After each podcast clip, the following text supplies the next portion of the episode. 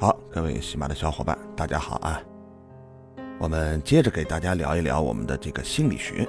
那么，我们都说幸福感，它只是一种主观的体验。既然金钱不能给我们带来幸福，那么什么能给我们带来幸福呢？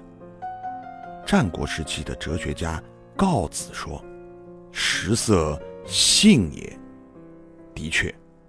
美味的食物和水乳交融的男欢女爱，是人最基础的本能需求。但是，心理学家爱丽丝教授对上万名男性和女性进行了长达十年的追踪研究，结果表明，性爱的确能带来快乐，但是频率不能超过一周一次。这是因为。更多的性爱不仅不能增加幸福感，相反，频率越高，反而带来越大的压力。当心理学家进一步要求参与试验的夫妻将性爱频率提高一倍时，结果大多数夫妻不仅苦不堪言，甚至他们再三努力也没能将频率提高一倍。而只是提高了百分之四十，那么婚姻呢？俗话说，婚姻是爱情的结晶和升华。遗憾的是，这个常识是错的。婚姻并不能带来幸福感的提升。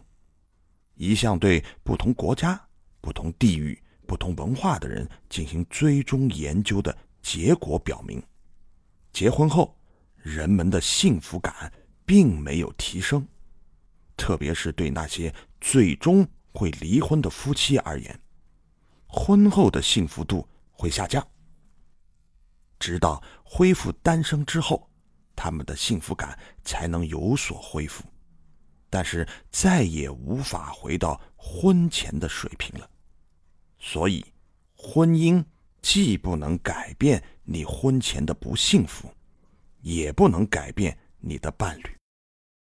那么，我们说，金钱、性和婚姻这些我们认为能够带来幸福的因素，在现实生活中之所以通通失效的原因，是因为幸福是一种主观的感受，但是我们通常却用客观的东西来衡量它，比如。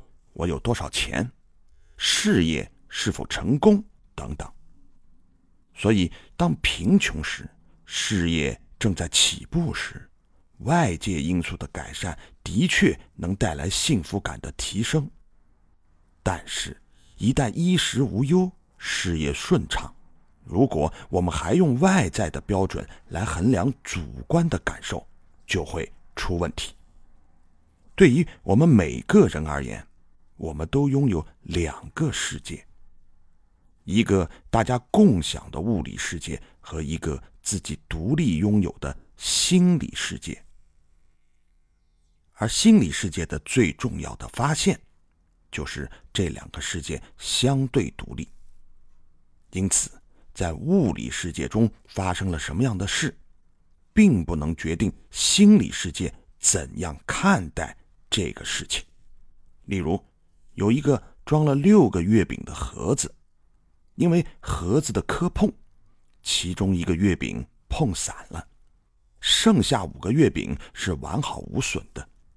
还有另外一个装了四个月饼的盒子，盒子完好无损，两个月饼除了数量不同之外，其他完全一样。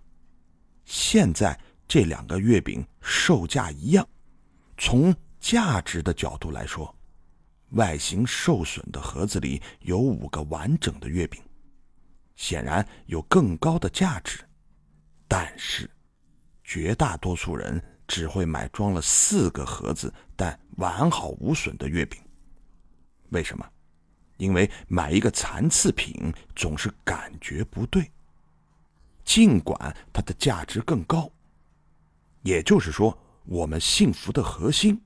不是在外在的物理世界，而是我们自己怎么看待这个事情。意义治疗的创始人弗兰克尔曾有一段被关入纳粹集中营的经历。